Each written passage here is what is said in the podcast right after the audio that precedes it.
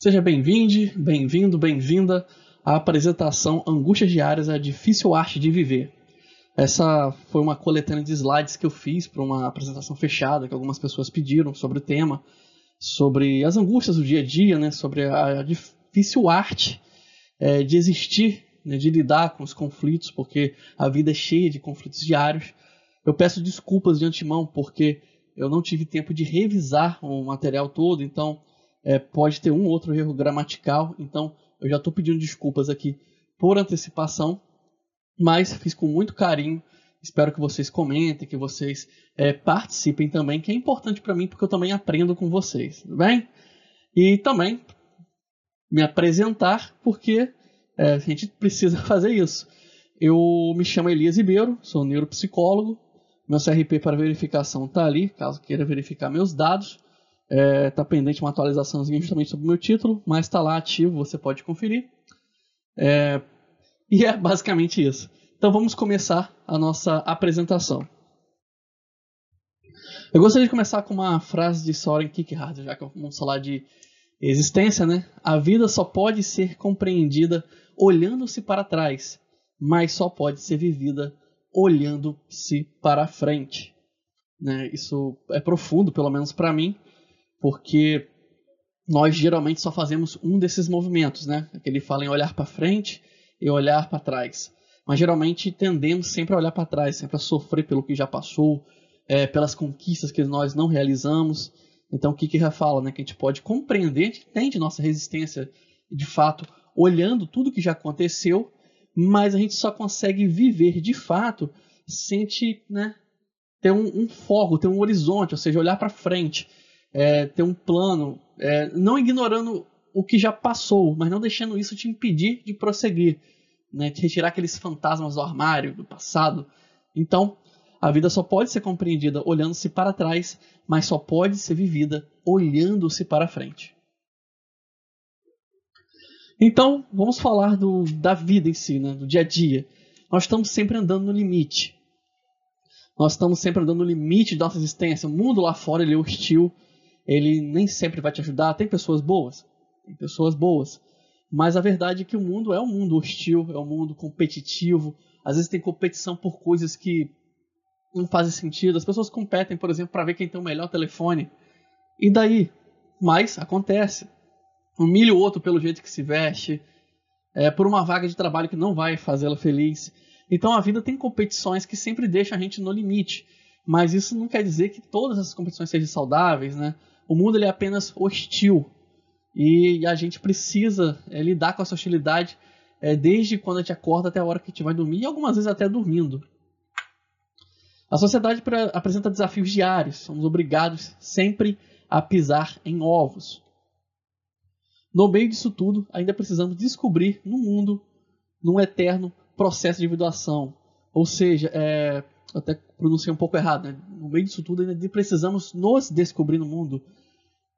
Essa é a parte que, como psicólogo, eu tenho que lidar mais né, com meus pacientes. Geralmente, temos grande dificuldade em passarmos disso aqui. Ou seja, nós temos grande dificuldade em nos descobrir no mundo. É extremamente difícil. Por que, que é difícil? Porque a gente nasce 100% original, como Jung já dizia, psicólogo que eu gosto muito, mas a vida transforma a gente em cópias. As pessoas dizem como a gente deve comportar, se comportar, como devemos falar, o emprego que devemos ter. Elas ficam tentando é, impor regras. Essas regras não necessariamente são boas para você. Existem regras, é claro, que a gente respeita porque são regras de convivência social. Mas a sua vida não precisa ser regrada 100% por outras pessoas.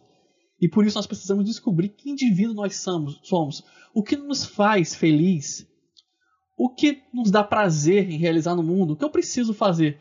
A única garantia que você tem é dessa vida, independente da sua crença espiritual ou não, né? se você é ateu, se você é religioso, se você acredita em vida eterna, reencarnação, não, não, não, não importa nesse momento.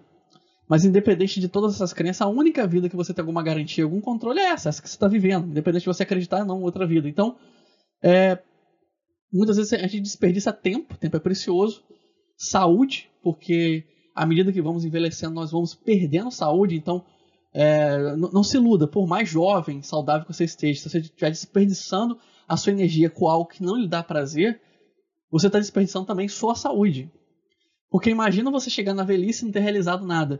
Então, é, esse processo de nos descobrir no mundo, de ter prazer em viver nesse mundo, ele é um processo complicado. Eu vou falar é, de algumas partes desse processo, que eu inclusive trabalho em clínica, mas é, Jung vai chamar de individuação, vou destacar aqui para vocês, que é, é, a parte talvez mais importante desse período que a gente vive, porque nós precisamos nos descobrir como indivíduos, ok? Nos descobrir no mundo, nos individuar, nos diferenciarmos de outras pessoas. Não ter resposta para o que queremos e o que somos causa aflição. A maioria das vezes você está aflito porque você não está satisfeito com o mundo que você está, com a situação que você vive. É quantas vezes você já ficou triste e não sabia por que, que você estava triste? Simplesmente estava de saco cheio de ir para o trabalho, voltar para casa, dormir, comer e voltar a trabalhar de novo. E a maioria das pessoas vive essa dinâmica. É claro que não é fácil de resolver, mas é, é todo esse processo tem a ver justamente por nós não conseguirmos nos individuar, nos tornarmos apenas um número em uma estatística, em uma folha de ponto. Então essa dificuldade que nós temos em individuar causa muita aflição. Ninguém quer ser mais um. Todo mundo quer ser especial. E para sermos especiais, e nós somos especiais, mas para podermos nos considerar assim especial, nós precisamos de fato é, nos encontrar no mundo, sabermos quem nós somos. Quem é o Elias? O que, ele faz? Ele é apenas o psicólogo? Ele ama? Ele vive? Ele respira? O que, que ele que, que dá prazer? Então, essas perguntas você tem que fazer, fazer também. E não é só isso, nós vamos falar também das angústias, porque os sentimentos também são importantes. Na verdade, eles são a parte mais importante dessa dinâmica que nós estamos falando aqui. Heidegger já falava sobre a importância de entendermos o nosso ser no mundo, né? Aonde você está. A angústia é a disposição fundamental que nos coloca perante o nada. É uma frase aqui de Martin Heidegger. Né? A angústia é a disposição fundamental que nos coloca perante o nada. É, é, até difícil, às vezes, falar sobre essa frase. Eu, não, eu, eu tenho medo de estragar. Mas eu gosto de colocar para as pessoas para poderem é, tentar traduzir o que, é que, elas entenderam disso. Infelizmente, essa gravação é, é, não é ao vivo, né? Aliás, é uma gravação, né? Ficou redundante que eu falei. Mas, infelizmente, não é ao vivo. E eu não vou conseguir fazer essa troca com vocês. Mas eu gostaria que vocês botassem no, no, nos comentários aí é, o que, que isso passou para vocês. Porque todos nós vivemos angústias, tá? Não é porque eu sou psicólogo que eu sou invulnerável. E eu imagino que vocês aí têm suas próprias angústias. E quando a gente está angustiado, é, é, essa sensação. A gente fica perante o nada, o vazio. É, Heidegger falava do nosso ser no mundo, né? Que, que, era importante encontrarmos o nosso ser no mundo, nosso estar, nosso existir. É, é a filosofia de Heidegger é um pouco é, complexa, assim, para pelo menos eu acho complexa para resumir para o senso comum, mas vale a pena ler estudar profundamente.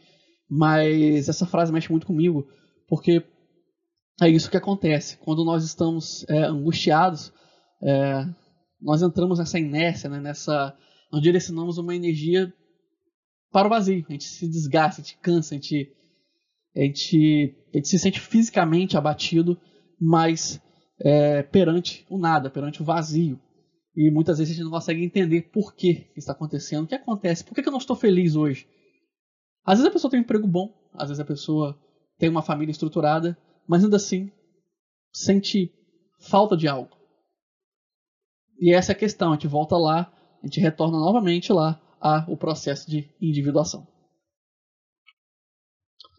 Então vamos começar. É, todas essas angústias que a gente foi falando agora, elas vão se tornando é, problemas de saúde, tanto mental quanto física. Então vou fazer um apanhado rápido aqui é, de dois dos principais problemas, começando pelo mal do século, que muita gente coloca como a depressão, mas honestamente eu fico com Augusto Cury nessa. Que o mal do século é a ansiedade, por mais que a depressão seja péssima, tá?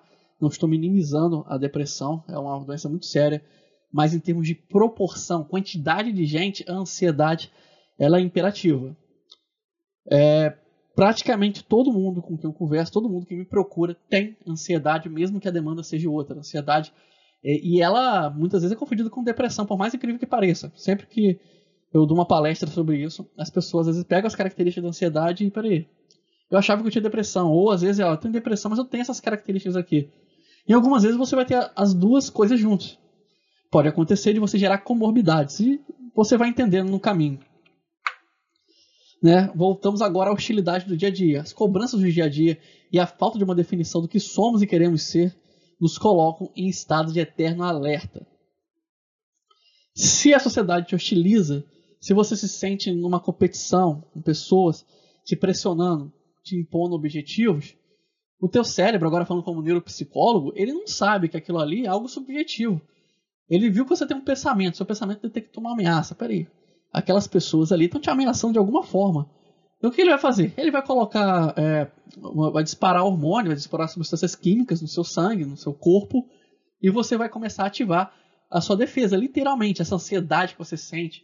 Às vezes, muitas vezes ficando em estado de eterno alerta, pensando muito no assunto, é, ficando nervoso fácil ou nervosa, isso aí é o seu cérebro interpretando a situação que você está vivendo no mundo externo, seja no trabalho, seja na família, como uma ameaça. Então seu corpo fica cheio de serotonina, do, é, noradrenalina, e você começa, seus batimentos cardíacos muitas vezes sobem, e você começa a tentar antecipar certas agressões. E essa antecipação faz o quê? Faz que você tenha pensamentos é, sobre o que pode dar errado no futuro. E a ansiedade é justamente isso. A ansiedade é você, né, a principal característica dela é você sofrer por aquilo que não aconteceu, ok? Ou seja, é, é você está no trabalho, tem uma apresentação importante, precisa apresentar um resultado. Vamos supor que você trabalhe, não sei qual é o emprego de cada um, ou se você não tem emprego, pode, pode ser que você não tenha emprego, você tenha que fazer uma entrevista, mas enfim, você tenha que se apresentar na frente de outras pessoas e você se dá conta, né, você começa a pensar que pode dar errado a prestação. De fato, tudo que você faz na vida existe uma mínima possibilidade de dar errado. Não quer dizer que vai dar errado, ok? Mas a ansiedade faz o quê? Ela faz com que você antecipe um cenário ruim. E antecipando, gerando essa ansiedade, é, o que ocorre? Seu cérebro começa a pensar diferente, ele começa a ter alterações, literalmente, agora falando biologicamente, e isso vai fazer com que seu comportamento também mude, aumentando, claro, as suas falhas e reforçando aquela crença que nem sempre está errada de que você não é capaz de fazer alguma coisa. Então, é, ela vai criando um ciclo vicioso. Então, é, é, é complicado às vezes de tratar, de tirar esses hábitos da pessoa, mas a ansiedade é isso. É uma antecipação de algo que ainda não aconteceu. Então, vou uma outra observação aqui do slide. Quase sempre deixamos o trabalho e as convenções sociais definirem que somos. Não nos entendermos ou melhor, não nos entendermos nos deixa sem um propósito claro, mesmo que seja apenas para trabalhar, por exemplo. Ter pequenos propósitos, veja bem essa observação, pequenos propósitos, tá? Não tente ter um grande propósito de vida, porque a nossa vida ela não tem um propósito único, tá? Isso é um erro, você é, buscar uma grande missão.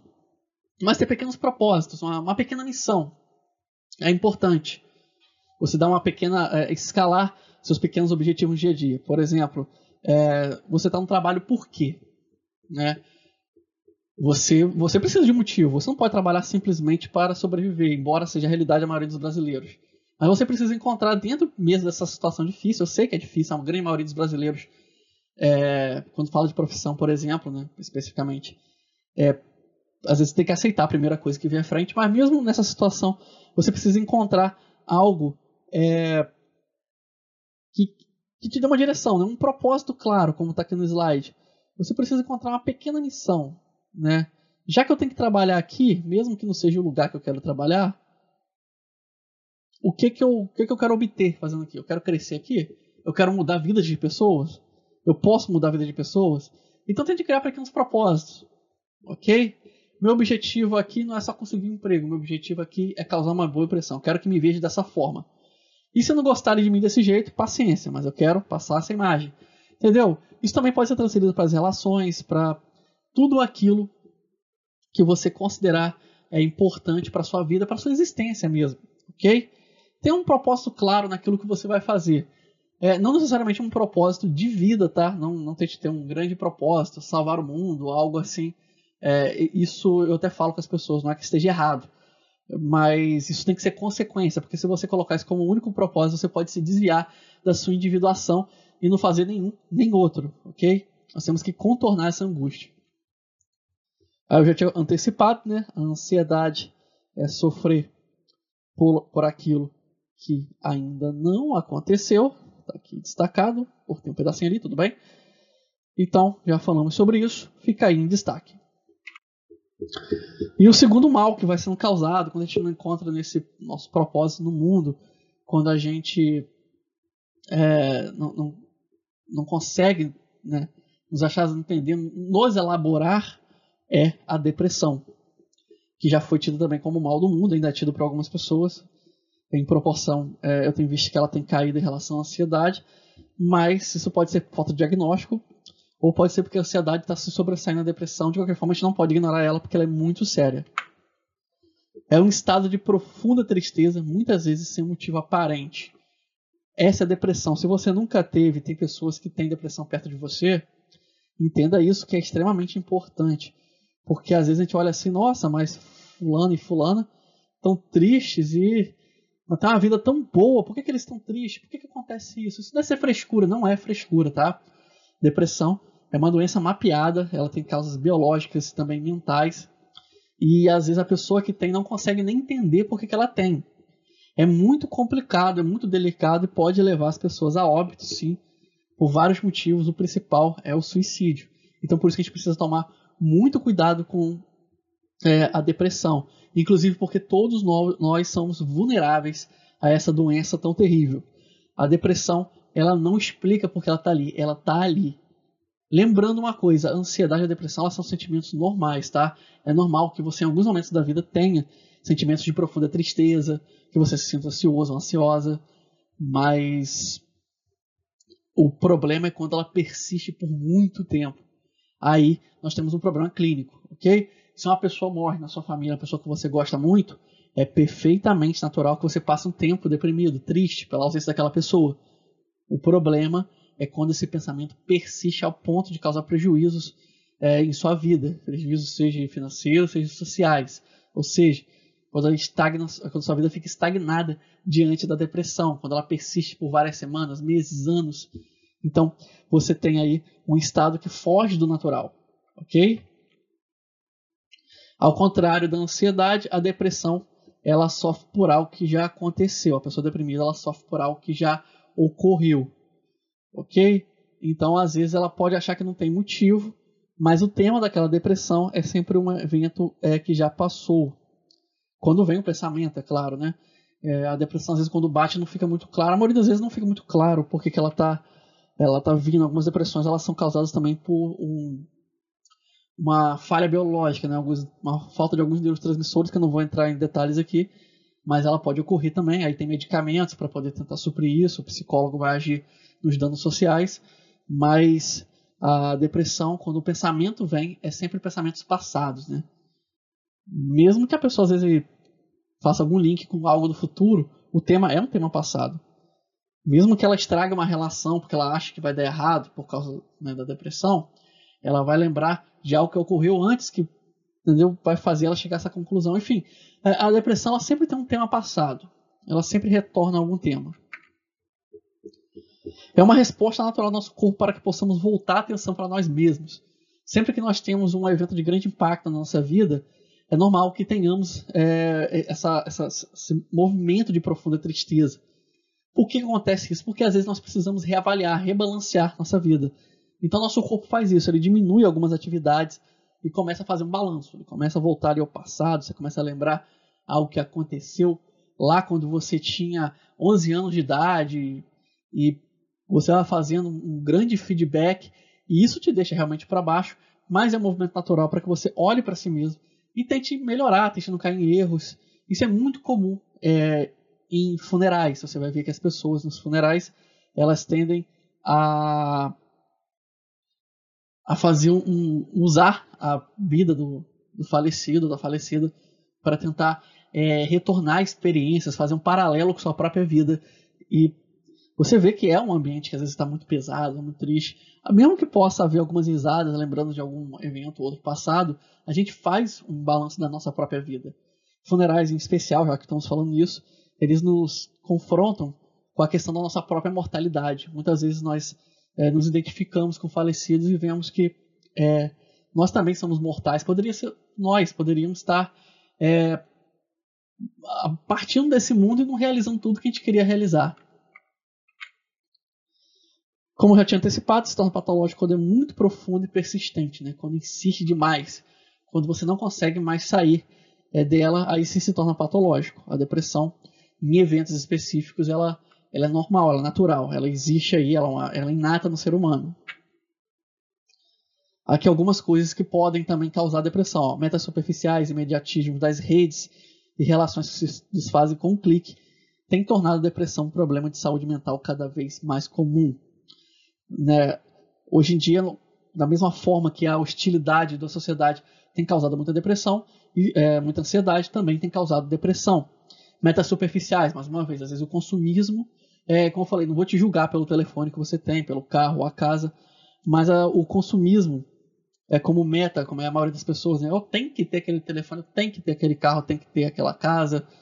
E se tenho que ter, que comprar algo, geralmente é, é, é, se torna uma meta superficial, uma meta que você não precisa atingir agora, talvez nem precise nem atingir, de fato, acaba fazendo com que você é, entre em um ciclo de depressão, porque você muitas vezes não consegue atingir todas essas metas. Se você for cumprir tudo que tenta te colocar, ah, eu tenho que ter muitos cliques, eu tenho que ter. Enfim, você tem tantas coisas superficiais hoje em dia que te cobram que quando você não atinge a meta, você é, é, somente interpreta isso como uma grande falha. E às vezes não é. Mas é difícil detectar isso porque a sociedade tem naturalizado certos comportamentos. Outra coisa, imediatismo das redes. Mensagens que chegam você tem que responder na hora. É, já tem transtornos obsessivos mapeados e pessoas que não resistem a responder uma notificação. Isso é muito sério, gente. Isso aí é, tem problemas. É, em pesquisas recentes, jovens é, na faixa dos 25 anos, né, até 25 anos, é, quase todos eles que passavam mais de duas horas, né? mais de 70% deles, que passavam mais de duas horas em redes sociais como Instagram, por exemplo, tinham um problema de saúde mental. E se fosse mulher, essa chance aumentava para 90%, porque é, elas são mais vulneráveis, né? as mulheres são mais vulneráveis, a figura feminina tem essa questão né, na sociedade, é mais vulnerável a questões de autoimagem, porque tem essa, essa, esse bombardeamento pelo que é é, tem que ser bonito, né? Você vê nas redes sociais, vão elogiar, ah, que casal lindo, ah, que. As pessoas reforçam muito a questão do padrão de beleza. Né? Ninguém reforça, nossa, que é, pessoa espiritualmente bonita, que pessoa. É, que felicidade linda. As pessoas não, não reforçam as coisas que realmente têm valor. Elas reforçam cliques. Esses cliques muitas vezes nem correspondem à realidade. Todo mundo é bonito nas, nas fotos das redes sociais. Todo mundo escolhe a melhor foto ou a foto editada. É, na vida real, acordando de manhã com a barba para fazer, com a camisa velha de casa, um cabelo despinteado, é, todo mundo é uma pessoa comum. Mas as redes sociais acabam reforçando é, comportamentos, imediatismos e uma série de coisas que causam frustrações, causam angústias e você acaba naturalizando essas cobranças também, sendo tragado para a ansiedade, para a depressão.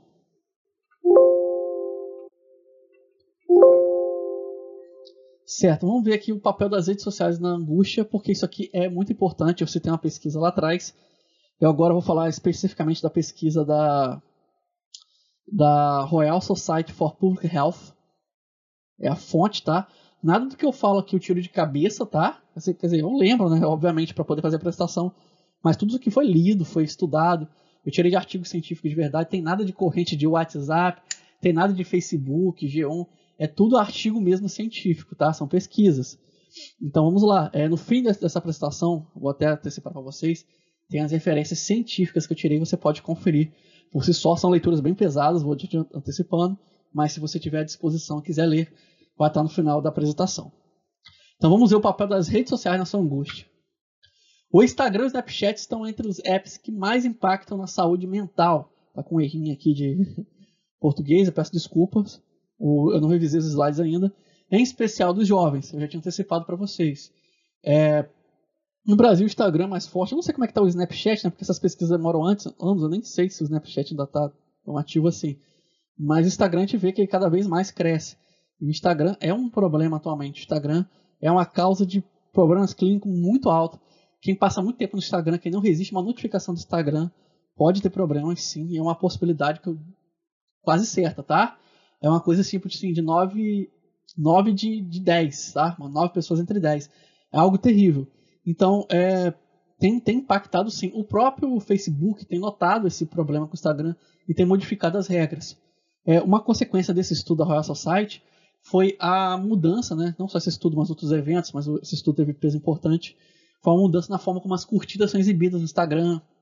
É, eles têm mudado também algumas políticas, então isso tem impactado positivamente. Espero que daqui a alguns anos isso esteja desatualizado, as pessoas sejam felizes nas redes, que isso seja passageiro, que ninguém mais sofra, mas a verdade é que nesse momento é uma fonte de problemas, é, de angústias, e principalmente agora, né? Eu estou gravando uma época de pandemia e isso também tem feito as pessoas passarem mais tempo em frente às redes sociais e tem gerado mais frustrações ainda.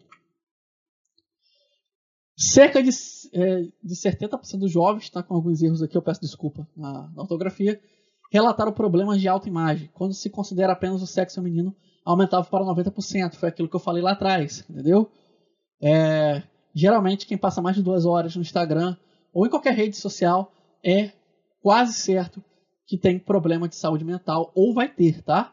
Esse número aqui é muito alto para você não ter. Quanto mais tempo você, quanto mais dias você fica exposto, mais chances você tem de desenvolver. É como se você jogasse um dado de 10 faces e não pudesse tirar é, nenhum número entre 1 e 7 ou 1 e 9, caso você seja é, do sexo feminino. Então, são chances muito altas, né? Você contar com a sorte todas as vezes que você acessa a rede social e fica lá dentro. Então, é um problema sério e as redes sociais vão ter que se reinventar em algum momento para po poder proteger os seus usuários. Um a cada seis jovens será episódio de transtorno de ansiedade em algum momento da sua vida. Isso é muito alto, gente. Um a cada seis. Então, significa que você já tem amigos e amigas. Se você não for essa pessoa, é, so, tem um transtorno de ansiedade ou prestes a ter transtorno de ansiedade. Isso se você não fizer parte de um grupo que já está sofrendo transtorno de ansiedade.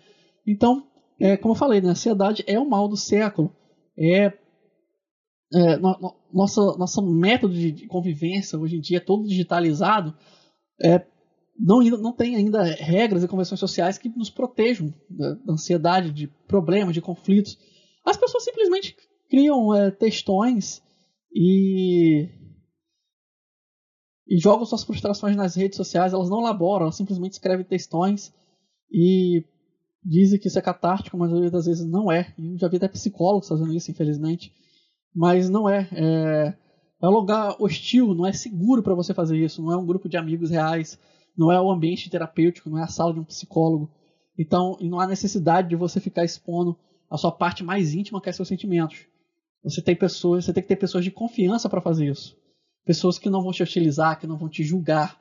É, as pessoas não conseguem resistir a, a, comentar na postagem. Sentem raiva porque alguém criticou um político ou uma política. E, e isso é triste, porque a partir do momento que você sente raiva, significa que, além de você não dominar o assunto, é, você tem algum problema ainda maior por trás disso. Então é complicado. Sempre que você sentir raiva, é, pare, pense e reavalie por que você está com raiva. Porque a raiva ela nunca está ligada diretamente ao assunto. Sempre tem algo por trás, tá? A raiva ela nunca parte da inteligência. As taxas de ansiedade e sintomas de depressão apresentaram um aumento de 70% entre o público jovem nos últimos 25 anos. Olha só, 70%. Isso é muito, mas muito alto. É um aumento é, acima do que se espera de qualquer doença. Está acima da. É, isso não está ligado diretamente ao aumento populacional. Está ligado a mudanças de comportamento. Nossos comportamentos estão se tornando mais hostis. Quem passa mais de duas horas em redes sociais como Facebook, Twitter, Instagram, provavelmente irá desenvolver problemas de saúde mental. Tem outra errinha ali, eu peço desculpas. Então, já tinha comentado isso antes com vocês. não vou mais me estender, porque esse slide, já estamos muito tempo nesse slide mas é, é um indicador ruim. E se você puder, coloque o contador de tempo nas suas redes sociais para evitar que você é, entre para essa estatística, beleza? Então já falamos da parte ruim. Vamos agora falar sobre a superação. Como é que se supera a angústia, né? Agora vamos entrar na jornada em busca de nós mesmos. É, no começo eu falei que a gente precisa entrar no processo de individuação, que é algo que é até clínico, é algo que eu levo para meus pacientes. Então vamos ver como é que a gente entra, é, realiza esse processo, né? o que, é que você precisa fazer para poder é, elaborar isso, para que você possa se tornar um, um, indivíduo único no mundo, uma pessoa é, bela como você deve ser. Aqui é Jung, citado por Nisso da Silveira, é o velho jogo do martelo da bigorna. Entre os dois, o homem, como um ferro, é forjado num todo indestrutível, num indivíduo. Isso, em termos toscos, é o que eu entendo por processo de individuação. O que, que ele quer dizer? Quando você está se tornando um indivíduo no mundo, você tem, tem, todo um processo que é doloroso, que envolve sofrimento, perdas, né? Porque o, o, o que, que o ferreiro faz? Ele bate no ferro contra a bigorna incansavelmente por muito tempo até ele tomar a forma que deve ser tomada e se torne uma outra ferramenta, um outro objeto que é indestrutível, que é resistente, que não vai ser quebrado tão fácil. E é assim que a vida molda a gente. E nesse momento, nessas agressões todas, é que nós precisamos brilhar, precisamos crescer e nos tornarmos um indivíduo único, né? A parte de indivíduo já significa único, mas eu gosto de reforçar isso. Então, se tornarmos um indivíduo, um ser no mundo, aquela peça única que só se encaixa naquele cantinho que você escolheu para você. Então é isso que nós devemos nos tornar. E como é que a gente faz isso? Vou falar agora. O primeiro passo, algo que eu também trabalho com meus pacientes, é reconheça o que você não é, tá? É, Jung falava muito em personas, máscaras, né? Todos nós usamos máscaras, ok? E essas máscaras são o que? A máscara do trabalho, você não é seu trabalho. Você não é apenas pai, mãe, filho, irmão, você é muito mais do que isso, você é isso também. Você não é nenhum papel que representa a sociedade. Você nasceu cópia, mas se tornou original. O que, que é isso? É, quando a gente precisa sair, a sociedade é hostil. Ela cobra papéis da gente. Quando você vai para o trabalho, você precisa vestir a, a, né, a máscara de funcionário, chefe, não sei qual é a sua posição social, sua posição profissional, mas você vai exercer um papel. Quando você está em casa, você vai exercer outro. Se você for pai ou mãe, você vai exercer esse papel. Se você for um filho, vai exercer papel de filho. Você tem papéis. Esses papéis te trazem obrigações e também um padrão de comportamento. Enfim, todos os setores da sua vida têm um papel que você precisa representar. E você vai fazer isso para se defender, para se proteger, para conviver bem com as pessoas. Mas você não pode se confundir com esse papel. Você é muito mais do que isso. Por mais bonito que seja ser pai e mãe, por mais bonito que seja seu trabalho, você não é só seu trabalho, você não é só seu papel social, seu papel familiar. Você é uma pessoa única, com desejos únicos, e vai fazer realizações só suas. Você está em busca de um legado, você está em busca de sua marca, e você tem direito de tentar isso. Então, você precisa entender o que você não é. E você não é nenhuma dessas coisas que te pedem para ser. Você é outra coisa, e nós já vamos entender isso, melhor, nós vamos entender isso no final. Mas o primeiro passo é você não é isso. Desviste essa máscara, tá? Retira essa persona, retira essa máscara social que você usa e olhe para você e entenda o que você é. Você é um ser criativo, você é um ser sentimental, você não tem que gostar de tudo que faz, isso é importante. Ah, eu deveria estar gostando do meu trabalho porque paga bem. Não tem problema em você não gostar do seu trabalho. Você não pode simplesmente abandonar ele, mas entender que você não gosta dele, que você quer outra coisa, também não é errado. Entendeu? Você tem sentimentos, você vai sofrer, você vai gostar e não e desgostar e não gostar. Você vai ter relações diferentes com pessoas diferentes. Então não tem problema, isso é normal, isso faz você ser um ser único. Você é um ser criativo. Você tem capacidade de realizar coisas, de fazer é, eventos, de ter realizações, de você, você ter, capa ter capacidade de ter é, a, coisas muito próprias suas, né? seja uh, um talento musical ou algo em casa, um pequeno reparo, não importa o que, que você gosta de fazer, você sempre tem alguma coisa que você faz bem e talvez até melhor do que a média das pessoas. Você não tem e nem deve ter uma vida perfeita. Vida perfeita é meta de pessoas medíocres. Vida perfeita é meta de fracassado. Uma vida, uma vida perfeita é uma vida que não existe. Okay? Uma vida, a, a vida ideal para todo mundo é uma vida que tenha algum desafio, uma vida que permita você ter sua própria superação e brilhar. Vida perfeita não vai existir nunca. É, e mesmo que existisse, seria horrível. Você não ia aguentar, você ia morrer de tédio. A vida ela precisa de desafios, ela precisa que te traga aprendizados. Se você não tiver isso, é, para que viver? Então, você nem deve ter uma vida perfeita e você não tem. Então, não nem se preocupe. Então, nem, nem tente ter. Ok? Tente ter uma vida que você acha é, uma vida que te faça feliz, tá? Não uma vida perfeita. A vida perfeita não é exatamente a vida que te faz feliz. E falando em perfeição, você não é perfeito. E está tudo bem, tá? Mais uma vez, citando aqui Jung, ser normal é meta dos fracassados, ok? Reconheça seus pontos fracos. Você tem qualidades que você não gosta. Esse é o segundo passo, geralmente, que a gente trabalha na clínica. Você tem muitas falhas e algumas são bem graves, algumas são sérias, mas também está tudo bem. Eu tenho. Todos nós temos. E a gente precisa ter elas, tá? Se a gente não tivesse elas, a gente não teria motivo para melhorar. É a partir das nossas falhas que a gente precisa encontrar soluções, elas estimulam nossa criatividade. São a partir dos problemas que surgem as invenções. É, aproveite as suas falhas e tente ser inventivo sobre elas. Ok? Crie estratégias e quem sabe um dia isso também não vira um modo de vida para você. Quantas pessoas é, transformaram isso, inclusive, em fortunas? Facebook, por exemplo. O Mark Zuckerberg, por exemplo, suspeita-se que ele seja tem algum grau de autismo. Era uma pessoa socialmente desajeitada. O que, que ele fez? Criou a maior rede social que nós temos hoje em dia. E se tornou bilionário por causa disso. Ou seja, ele pegou uma falha dele e criou algo em cima disso. Então reconheça, é realmente, eu não sou social. O que, que eu vou fazer a partir disso? O que, que eu vou fazer a partir desse problema? Como diria Sartre, não importa o que fizeram comigo. O que importa é o que eu vou fazer com o que fizeram comigo. A sua ação diante do problema é mais importante do que o problema em si. O que te torna um ser único são todas aquelas coisas que você tem e não gosta. É maravilhoso ser imperfeito, tá? Pessoas perfeitas são desinteressantes. Você não iria querer conhecer uma pessoa perfeita. Não conseguirá resolver todos os seus problemas de vida. Você vai morrer com um monte de coisa pendente. E tá tudo bem. Essas coisas pendentes te mantiveram ocupado. Então, é importante que você é, tenha é, essa ciência de que você não vai ser perfeito e perfeita. E isso vai te manter ocupado, vai te manter criando, vai te manter fazendo coisas é, para você mesmo, ok? Mas são nossos pontos fracos nos tornam criativos, já antecipei isso.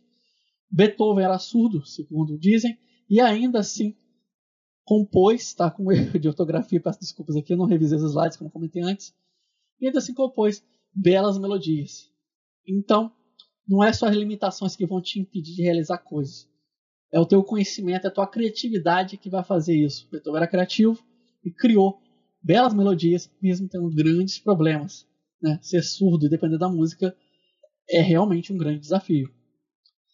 E já, Zuckerberg eu já citei antes para vocês, então não vou é, me deter nesse ponto.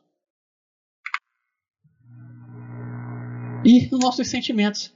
A última etapa que geralmente nós trabalhamos nesse processo de individuação é a parte talvez mais complicada, porque quando nós somos criança, nossos pais pedem para a gente engolir choro, para não fazer birra. Se você é menino, pede que diz que chorar não é coisa de menino, que tem que ser macho, que tem que ser não sei o quê. Embora cientificamente os homens são mais vulneráveis emocionalmente, mas tudo bem. A sociedade não, todos nasceram cientistas. E a menina tem que ter algum papel, ela tem que se manifestar de tal forma, e você vai lá e vai começando a tolir seus sentimentos. E você é, não aprende a elaborar eles. A consequência disso são doenças graves, algumas inclusive são somáticas, tá? Essas doenças metais, elas se somam também a doenças físicas, tá? Algumas dores, algum, algum, até umas alergias e cânceres estão sendo estudados, estão sendo, é, tão, tem surgido paralelos aí que podem estar ligados também a doenças emocionais. Somos treinados a resistir nossos sentimentos. Isso é uma coisa terrível. Quando a gente é bebê, a gente é tão saudável. Sabe por causa de quê? Porque se, quando você é bebê, se você está frustrado, você chora, você esperneia e depois está tudo bem. Você já elaborou aquilo, já deu todo o chilique que você tinha que ter dado e está tudo bem. Mas aí seus pais começam a exigir de você que você não dê chilique. E aí mora o perigo, porque você começa a acumular e em alguma hora você explode ou se torna uma pessoa passiva-agressiva, é, se torna uma pessoa egocêntrica, aquela pessoa que tem resposta para tu, tudo e não faz muitos amigos, que apesar de nossa sociedade reforçar muito esse sentimento, isso é um problema de saúde mental.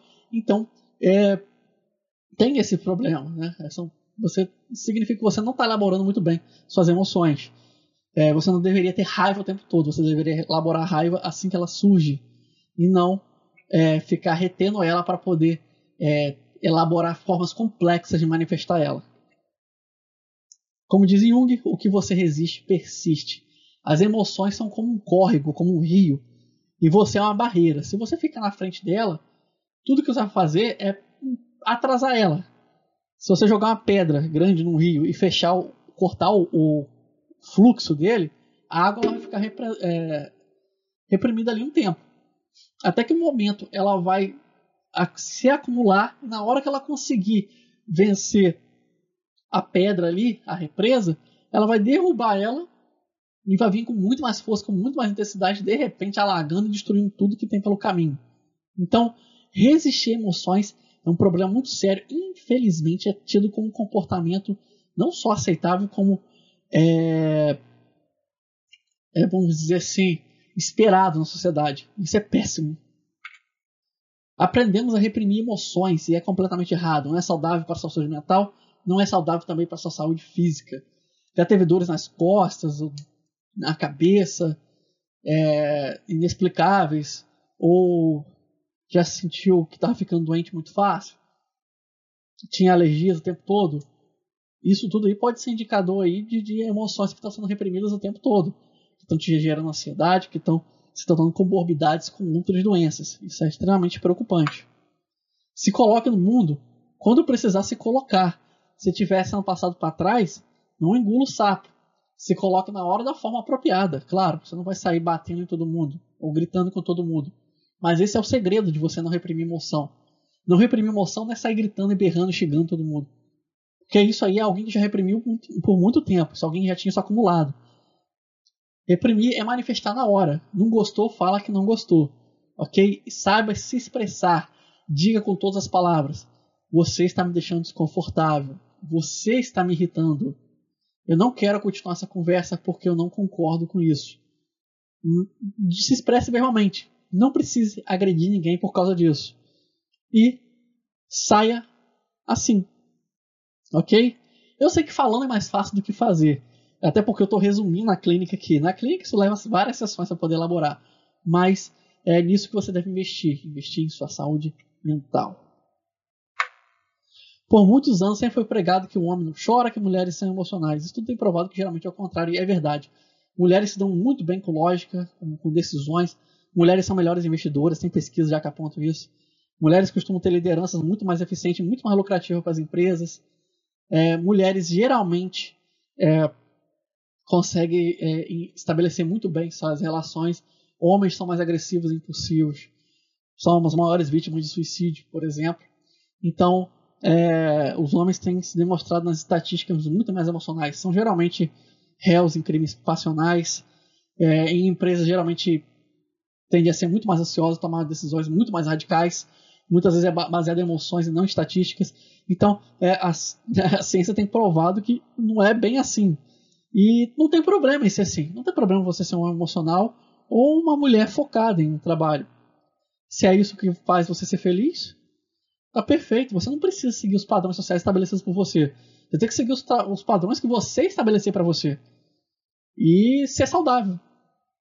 E hoje em dia é muito mais fácil falar sobre isso. Não vou dizer que é completamente fácil, mas é muito mais fácil do que era 10 anos atrás. Então se aproveite disso. Tente encontrar pessoas parecidas com você e tente ficar em lugares que, com pessoas é, com pensamentos similares aos seus. O homem precisa abrir seu emocional e a mulher precisa confiar em sua razão.